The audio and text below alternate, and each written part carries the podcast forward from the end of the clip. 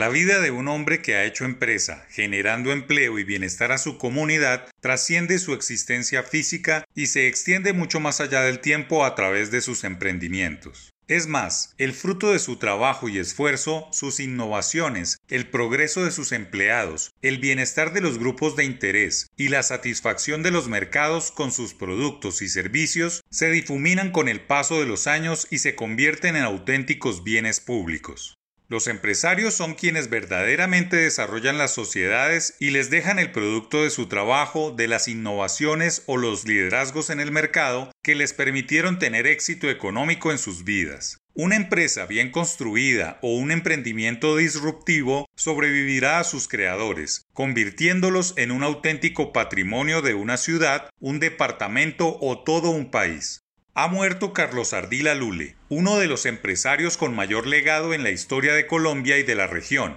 Su andar por el camino del emprendimiento lo comenzó muy joven, en la década de los 50, y en la actualidad la organización empresarial que él forjó emplea a más de 40.000 trabajadores directos en unas 80 empresas que indirectamente generan trabajo a cerca de medio millón de personas. Fue un hombre adelantado a su época, que deja un legado inmaterial tan importante como el liderazgo de cada una de las compañías de su grupo. Nadie puede desconocer que en cada rincón de Colombia hay un pedazo de sus ideas innovadoras, desde un grano de azúcar, una gaseosa, una cerveza, un jugo natural, una botella de agua, un envase, un carro o una moto, todo unido, claro está, por el cordón umbilical del entretenimiento, la información y el deporte, como pilares fundamentales de un país optimista. Nada de eso hubiese sido posible si Ardila Lule no le hubiera puesto su impronta única e irrepetible. El contagioso optimismo, sello de las ideas que lo mantendrán vigente en el tiempo.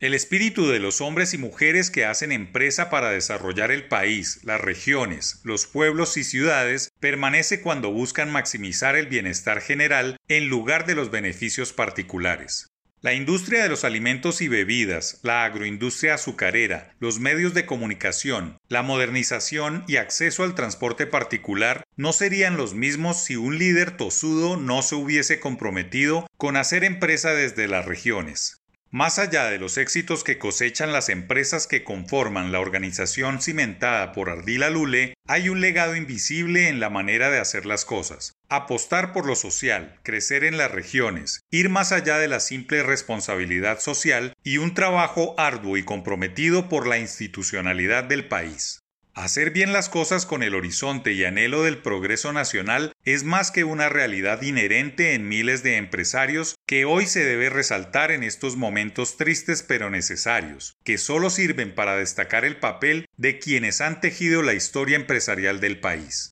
Hacer empresa, trabajar muy duro, innovar permanentemente, construir país, desarrollar mercados e impregnar un espíritu optimista en cada una de las cosas que se hacen es la verdadera herencia que deja Carlos Ardila Lule.